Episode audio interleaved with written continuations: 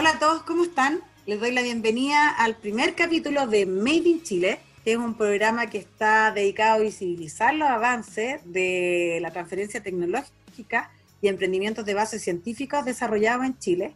La verdad es que eh, durante estos 12 o 15 años que llevamos eh, trabajando en temas de transferencia tecnológica e impulsando y fomentando estos temas, eh, hay muchas anécdotas, muchas historias que contar, cosas buenas y malas, y eso es lo que nosotros queremos plasmar en este, en este programa. La verdad es que sin duda han habido grandes avances, no hay vuelta atrás, solamente nos queda seguir avanzando y por lo mismo eh, estoy muy contenta, digamos, de que TXS Radio nos haya sumado a la parrilla de contenido y nos haya hecho esta invitación. Yo soy Varinka Farren, soy ingeniero comercial de la Universidad Católica del Norte, soy MBA de la Clarion University de Pensilvania y durante los últimos 12 años me he dedicado, digamos, a, trabajar en temas de emprendimiento y temas de transferencia tecnológica. Mi primer trabajo cuando llegué a Chile desde, desde mi experiencia afuera, trabajando y estudiando, fue en Corfo, en donde área de emprendimiento innovador. Eh, luego me fui a laboratorios Andrómaco, empresas Andrómaco, en donde la verdad es que eh, fue una muy, muy buena experiencia. Era una empresa que, que trabajaba y tenía un área de innovación para trabajar en investigaciones con las universidades. La verdad es que estoy hablando hace 10 años atrás, en donde no existía una conexión ni existían oficinas de transferencia y licenciamiento creadas con la experiencia que hay ahora. Entonces, eh, la verdad es que desde la industria y desde la universidad era difícil la conversación porque existían distintas expectativas, cosa que sin duda, como les decía antes, hemos ido avanzando y mejorando. Después de eso, eh, trabajé en la Universidad de Chile, en donde creé el área de transferencia tecnológica de, la universidad. Trabajé mucho con investigadores científicos, trabajé en todos los procedimientos para hallar tecnologías, digamos, desde la universidad al mercado, eran, eran cosas eh, nuevas que, que estábamos haciendo y logramos eh, licenciar más de 45 tecnologías, digamos, en el periodo que estuve en la, universidad. Además de eso, eh, tuve un paso por la Universidad de Queensland, en el Centro de Excelencia, durante mm, un año. Eh, fue, también un gran aprendizaje trabajar ahí. Y finalmente he llegado a APTA, en donde, al Hub APTA, en donde trabajo con 15 instituciones 13 universidades y dos centros de investigación. La verdad, nuestro objetivo principal es, es la vinculación y la transferencia tecnológica y llegar a mercados internacionales, tanto con las tecnologías existentes como con las nuevas tecnologías en desarrollo. Y, y, bueno, les mando un saludo, digamos, a todos los miembros de APTA, que la verdad es que nos facilitan el trabajo a través de la colaboración constante. Creemos que es muy importante la cooperación. Y también les mando un saludo al equipo de APTA, que es un equipo muy energético, lleno de, ganas de hacer las cosas. Así que un beso para todos, porque estoy segura que me están escuchando en este primer capítulo, ¿ya? Este es, como les decía, el primer capítulo y vamos a estar todos los viernes de 10 y media a 11 horas por TXS Radio. ¿Por qué nace Made in Chile? Bueno, porque creemos que es fundamental visibilizar las capacidades desarrolladas en la universidad y centros de investigación chilena, contar nuestra experiencia, eh, contar, digamos, el potencial de algunas empresas que han adquirido algunas tecnologías y contar y, facilitar, digamos, este espacio de conversación para lograr hacer las cosas eh, mejor y más colaborativamente. Una de las cosas que ha sido eh, muy interesante en este contexto de pandemia, post-pandemia, ha sido el hecho de que, por ejemplo, la industria, el Estado y la universidad se lograron unir para lograr un ventilador mecánico en un plazo, no sé, de cuatro o cinco meses, cosa que es increíble. Entonces eso nos demuestra que cuando hay un objetivo colectivo que realmente uno quiere lograr, las cosas fluyen de manera mejor y nosotros, digamos, necesitamos impulsar y replicar ese tipo de modelo. Así que el aporte de la ciencia, tecnología e innovación es fundamental para enfrentar todos los desafíos que tenemos hoy, que hemos tenido y que vamos a tener en el futuro. O sea, eh, realmente queremos entregar temas que aporten el debate de cómo transformar la matriz productiva de Chile y el rol que pueden cumplir tanto las empresas la empresa de base científica como las investigaciones que emanan de las universidades. Y en ese sentido, bueno, eh, hoy tenemos en el segundo bloque a un gran amigo y un gran invitado que va a estar conduciendo este programa eh, el último viernes de cada mes para hablar sobre emprendimiento chileno a base científica tecnológica. Es una persona que es, es de la escuela del saber hacer, o sea, realmente ha metido las manos en el barro y vamos a estar compartiendo en unos instantes una conversación acerca de todo un poco. Así que conéctense con nosotros, no se olviden, todos los viernes de 10 y media a 11. Y bueno, acá comienza Made in Chile. Hola, ¿cómo están? Bienvenidos al primer capítulo de Made in Chile. Eh, la verdad es que ahora me acompaña, ahora sí que se puso bueno, bueno, bueno.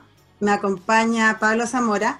Pablo eh, ha trabajado mucho con, conmigo en APTA eh, y en el programa de Más Builder. Y bueno, Pablo es un tremendo científico empresario que como ustedes saben es cofundador de, la, de Notco, de la compañía que levantó 30 millones de dólares por Jeff Bezos, y que ahora además levantó 80, 85 millones de dólares más.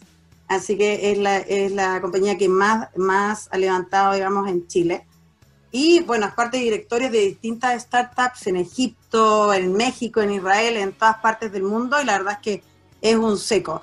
Así que sin más, eh, les voy a Pablo que se sume y que empecemos la conversa y empecemos, digamos, nuestro, nuestro programa juntos que es Made in Chile. Hola, Pablo. Uh, hola, hola, Brinca, ¿cómo estáis? Eh, bueno, eh, gracias por la invitación a participar de, del programa. Espero que sea una instancia de conversación interesante con diferentes players del ecosistema. Ojalá que logremos llegar a pláticas que nadie llega y, tratar de comunicar cosas que todo el mundo espera que se conversen con forma honesta y, y transparente. Así que muchas gracias por invitarme a participar del programa. Súper. Oye, Pablo, bueno, ¿y qué vas a hacer tú en este programa? Pues tú vas a tener todos los viernes, el último viernes, vas a estar participando en un programa. ¿Y qué es lo que tú esperas, digamos, de Made in Chile? ¿En qué quieres que se convierta? Mira, en realidad a mí me gustaría que, que en Made in Chile, como que cuando uno habla de la cadena de valor, la innovación y el emprendimiento también tienen una cadena de valor. Y esa cadena de valor va desde el quien genera el conocimiento hasta el compadre que es el, encargado de hacer el, el, money manager, ¿verdad? El, encargado de, manejar la plata de la gente que termina invirtiendo en estas cosas. Entonces a mí a lo largo de los capítulos eh, me gustaría como comenzar como una cadena trófica, como desde el fitoplancton de la innovación hasta la, ballena barbúa que se termina comiendo y después lo, lo, haciendo la analogía respectiva con los carroñeros que terminan haciendo ingesta de la decomposición cuáles son todos estos eslabones que hay a lo largo de la cadena para poder finalmente entender cómo se pone en valor la creación de una empresa científica y tecnológica. Entonces yo quiero partir entrevistando a científicos que están en la parte súper fundamental de la ciencia, que no están mirando necesariamente la aplicación, a incidir un poco en ese espacio y después ir transitando a quienes están más ligados al tema de innovación aplicada o investigación aplicada, perdón, quiénes están haciendo compañías, quiénes están financiando compañías, quiénes están regulando compañías y finalmente tratar de de entender cuáles son los diferentes stakeholders que, tiene la cadena de valor de la innovación y el emprendimiento científico. Entonces mi invitación va a ser básicamente a incomodar a un montón de personas a lo largo de los capítulos, donde entendamos bien cuáles son las motivaciones, qué hace, por qué hacen lo que hacen y básicamente muchos de ellos por qué no hacen lo que realmente deberían estar haciendo. Que algunas veces va a ser generar resultados que tengan impacto en la sociedad, otro invertir más platos, dar mejor a los emprendedores. Entonces por ahí va a ir un poco mi, mi participación y, y obviamente vamos a tratar de, incomodar a la mayor cantidad de personas porque yo creo que es importante salir de nuestro espacio de confort para poder cambiar las cosas. Oye, bueno, yo he trabajado eh, a lo largo del, tiempo que llevo trabajando, digamos, con, científicos eh, por mucho tiempo y, tú eres un espécimen raro, ¿cierto?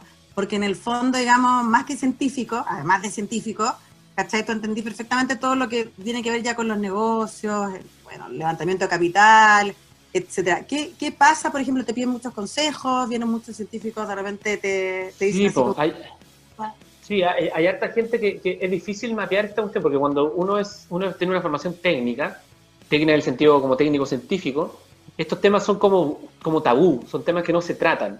A menos que tú estés en un programa más orientado al desarrollo de bionegocio, en mi caso como soy bioquímico, pero normalmente aunque tú tengas una formación, los que te enseñan en esas disciplinas tampoco saben. Entonces, como que, todo el mundo habla de esto, nadie lo quiere tratar porque no se siente cómodo, y muchos de los que, los que enseñan aspiran a poder ejecutarlo alguna vez en su vida y nunca lo hacen porque nunca se atreven. ¿Cachai? Entonces, si tú no te atreves a dar el paso, a tratar de, eh, salir del mundo del confort del, laboratorio, que muchas veces la gente se molesta mucho, porque tú dices, oye, pero es que hacer ciencia básica o hacer ciencia en la universidad no es cómodo, es súper incómodo. Sí, pues, pero en el mundo real, cuando la gente tiene que saber llegar a fin de mes haciendo lo que hace y no ganar proyectos para aumentar tu, tu sueldo tres veces después por, por asignaciones, es algo complejo, ¿cachai? Como renunciar a los privilegios de la academia es complejo. Entonces, mm. ahí yo creo que, que es interesante vivir la experiencia eh, y ojalá, eh, si tú tienes la herramienta adecuada, ser exitoso para después replicar. Hay un, hay un tema re importante que tiene que ver con el give back, ¿no es cierto? Yo pertenezco a redes de emprendedor y todo el rollo, y el cómo tú dais vuelta la mano, ¿cachai? Sin querer llegar hasta el final del camino y convertirte en un superestrella, y después de la superestrella como grandes cátedras respecto a cómo tienen que hacer las cosas la gente, yo creo que es mejor trabajar con ella, yo por eso me gusta trabajar tanto con, con ustedes, con, con Builder, porque creo que las cosas nacen desde lo tangible. Y, en base a eso, claro, hay un montón de gente que te pide como, oye, advice, pero todo el mundo quiere shortcuts, ¿cachai? Todo el mundo quiere, enséñame los tips necesarios para saltarme todos los pasos. Y yo creo que vivir el día crucis de tratar de desarrollar una compañía, ¿cachai? Eh, entender cómo se levanta plata, eh, entender la relación con el inversionista, eh, tener una relación societaria, es importante para tú entender la visión global del negocio, ¿cachai? De un negocio de este tipo, porque es más fácil vender mermelada, ¿cachai? O poner una zapatería, o tiene, tiene otro rubro otro impacto, ¿cachai? No es mejor ni peor, pero es distinto. Entonces, los negocios científicos son, son, son temas que hay que saber cómo tomarle el pulso, porque aparte nosotros en nuestro país, en Chile particularmente, todavía no tenemos grandes ejemplos de éxito como para poder decir este es el camino que hay que seguir. No hay, ¿cachai? Yo creo que no hay ninguna empresa exitosa aún en nuestro país en base científica, más que eh, Crystal Lagoons, que es una empresa que desarrolló un portafolio patente importante, pero que no se abrió al ecosistema para, como para que la gente aprendiera cómo lo hicieran. Oye, y bueno, mira, la otra vez conversaba con otro de los builders, con, Alberto, ah, bueno, hace mucho tiempo en un almuerzo, eh, y me decía... Cuando se, podía almorzar juntos. Cuando se podía almorzar, claro, eh, cuando se podía almorzar juntitos, ¿cierto? Cuando vino a Chile la, última vez. Y, bueno, con Alberto nosotros nos conocemos hace mucho tiempo porque hicimos un programa que fue como su, y con Alex, supervisionario en su tiempo, se llama... ¿El también? claro, un programa, no, el, el Farma Innova, ¿verdad? Entonces, eh, estuvo ese programa que tratamos de hacerlo, pero como que no estaba listo el, ecosistema y, nosotros teníamos harto que aprender. Nos juntamos ahora después de 10 años eh, a, revisar, digamos, todo lo que se ha hecho con este, con este programa también Builder, donde tú eres, digamos, también el, el alma, ¿cachai? Del, del programa también. Entonces, en ese sentido, ¿cachai? Alberto me decía que, por ejemplo, para él fue como súper bueno encontrarse con Alex, porque Alex eh, muy generosamente lo apoyó, ¿cachai? Alex Ellenberger, del Fondo Aurus. Claro, del Fondo Aurus. Porque en el fondo Alex tenía la oportunidad de, cobrarle súper caro y, machacarlo de una, y después seguir y, lo hubiese dejado seguir avanzando, ¿cachai? Entonces, tío, por ejemplo, yo creo que es súper importante la, la, colaboración porque lo que tú así, de repente de juntarte con tantos de estos emprendedores y el give back, ¿cachai? Si, si bien no es enseñarles, o sea, así como lo atajo, sí les está enseñando cosas que son importantes, porque de repente, digamos, eh, uno puede confiar en relaciones que no son tan, tan de confianza, y que necesitáis cierto advice de gente que ya lo hizo. Sí, y, más de que gente que ya lo hizo, porque hay gente que ha hecho que Chile está lleno de personas ricas, ¿cachai? Está rica desde el punto de vista monetario. tenemos una, concentración de la riqueza súper, súper alta en Chile. Y hay muchas personas que han sido muy exitosas desarrollando negocio, entendiendo ese negocio en la negación del ocio, ¿verdad? Que a mí me gusta destacar mucho, que es como yo claudico a mi vida personal, claudico a criar a mi hijo, claudico a andar en bicicleta, claudico a todo lo que es importante para el desarrollo humano y me dedico a generar riqueza para mí. Ese, es el negocio, ¿verdad? Eso es estrictamente lo que es un negocio, la definición etimológica del negocio. Entonces hay muchas personas que son absolutamente exitosas en esa sola arista de la vida, que es saber generar plata. Y esas personas saben cómo generar plata y van a seguir generando plata y son personas que son capaces de acumular 12 mil millones de dólares, que tienen relaciones humanas absolutamente fracasadas en todo el resto de las dimensiones, pero son exitosos levantando plata.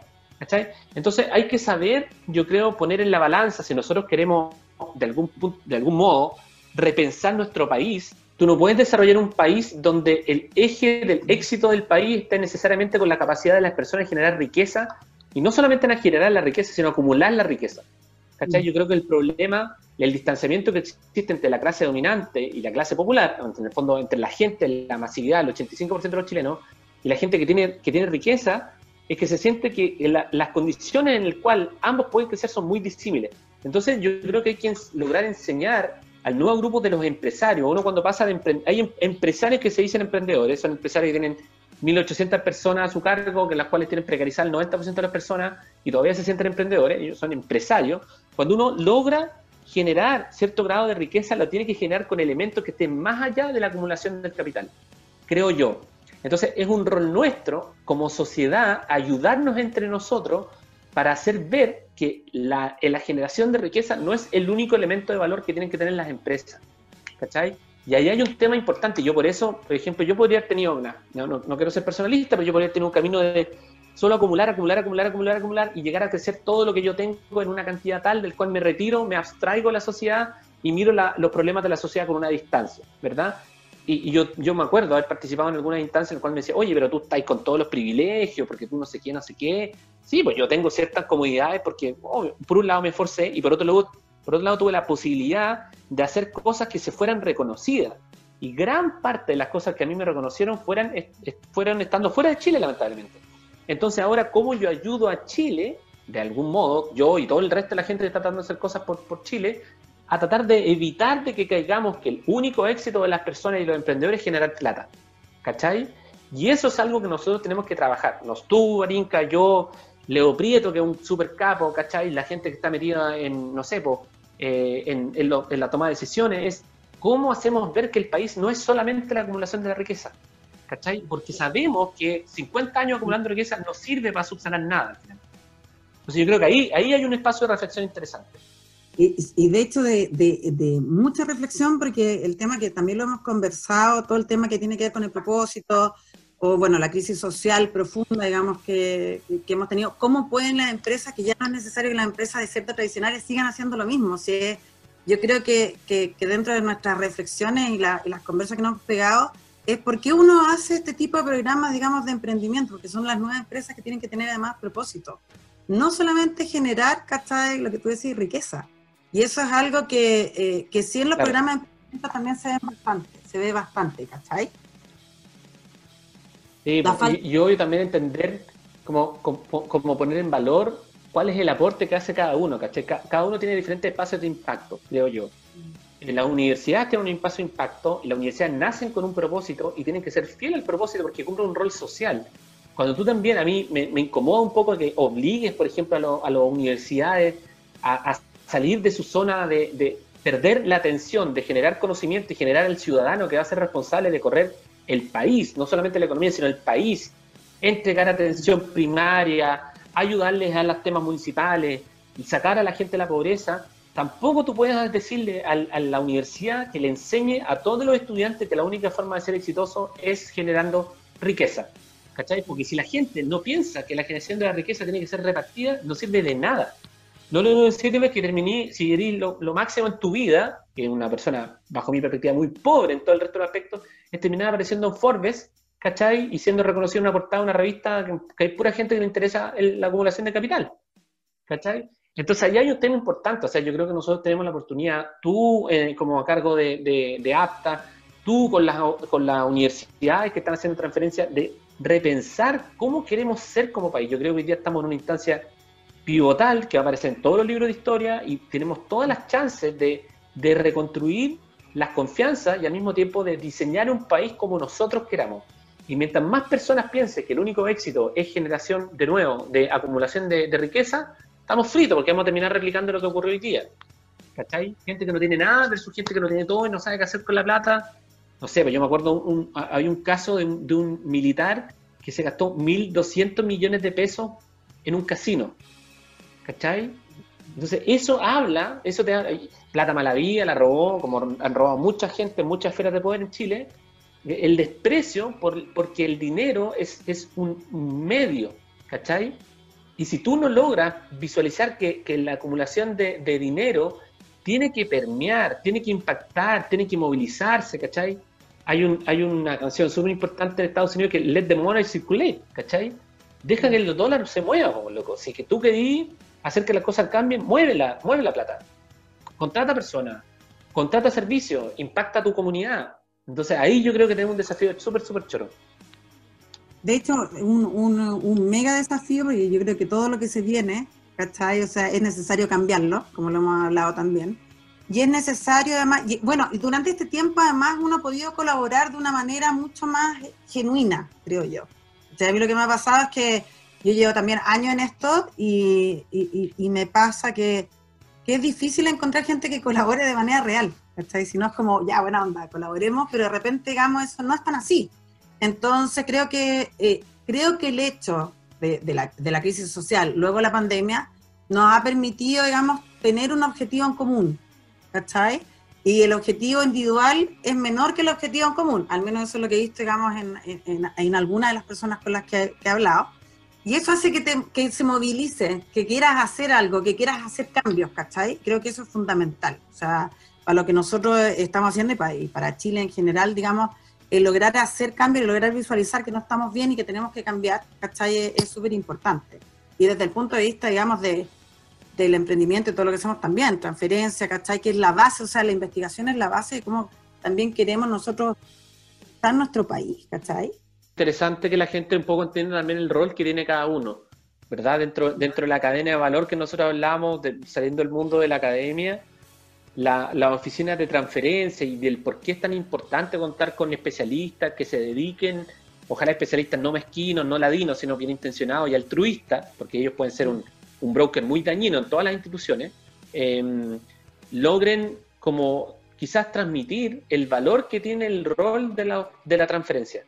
Yo creo que la transferencia es un, es un, es un, un hermano, hermano pobre en, en el sentido de que, de que, muchas veces ha sido despreciado por el mundo tradicional académico y básicamente lo que está haciendo la, la transferencia es abrir oportunidades. ¿cachai? No es restar oportunidades, es sumar, sumar actores, relacionar, convocar, visibilizar. Entonces es re, importante que la gente que, que, entienda que ahora estamos en un proceso de desglobalización, ¿verdad? Que nos tenemos que replegar un poco como país, tenemos que mirarnos más para adentro y tenemos que empezar a reconocer a la gente que está haciendo la pega y que la está haciendo la pega bien. Entonces es bonito tener una instancia de, de que la gente se entere de qué hacen estas personas, ¿cachai? ¿Qué hacen estos equipos y por qué son importantes y por qué el Estado, a través de sus políticas públicas, decidió apoyarlos por tantos años para poder constituir esta, esta musculatura a nivel eh, nacional, para poder destrabar los temas que, ante todas luces de diagnóstico, daban cuenta de que las capacidades están contenidas y necesitaban ser exportadas, necesitaban ser eh, licenciadas, necesitaban ser visibilizadas, etcétera, etcétera. Así que me parece súper bien. De hecho, una cosa que estamos como, como súper eh, motivados haciendo es que eh, estamos impulsando, bueno, obviamente la vinculación con la empresa para que, para que realmente, o sea, ojalá las empresas pongan lucas de verdad, ¿cachai? Para investigación, porque en realidad tú sabes que ese es otro tema, o sea, aquí hay hartas lucas que se levantan a través de Corfo, pero la empresa, digamos, tiene que ponerse con, con lucas para investigar y para recorrer cierto camino que, que, no puede ser subsidiado por el Estado, ¿cachai?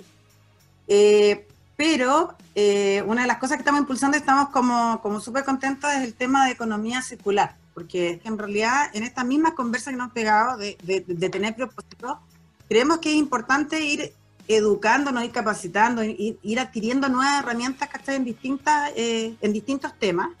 Y uno de los temas que vamos a estar impulsando muy fuerte este año es el tema de economía circular, pero de, del saber desde la investigación, de que en realidad se desarrollen nuevos materiales, eh, de que se reutilicen los materiales, de realmente es muy importante para todo lo que es la economía circular, ¿cachai?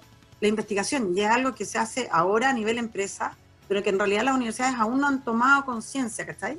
Y nosotros creemos que es parte como de nuestra misión, o parte eh, esencial, que empiecen, digamos, a tomar conciencia de qué cosas puedo yo mirar, o sea, yo encuentro la solución y además tomo estos elementos para que esta solución sea mejor eh, y la haga mejor, digamos, a, al planeta y a este modelo económico, digamos, que es la economía circular, ¿cachai? Así que estamos súper motivados porque estamos como con muchas pilas. Bueno, tú conocías además el equipo de, de APTA, que es un equipo eh, súper, eh, no sé, pues dinámico, ¿cachai? En su gran mayoría muy motivado, diría yo. Sí, pues, súper motivado. ¿Ah? Eh, bueno, es momento de ir cerrando. La verdad es que, eh, como siempre, un, un, gusto hablar con, eh, con Pablo, ¿cachai? Y Igualmente. El, el, el, podcast Y los dejo invitados para nosotros seguimos, nos vemos el próximo 18 de septiembre, de hecho, así que vamos a tener un invitado bien 18. Y tú, Pablo, eh, vas a tener, eh, vas a ir el 25 de septiembre y vas a tener secciones además súper entretenidas como Educando al Soberano y otros, ¿no? Y, y demás. Un honor al programa de Cha Cha Cha. Así que eso. Bueno, un abrazo. Nos vemos. Vale. Chao, chao. Nos vemos el 25.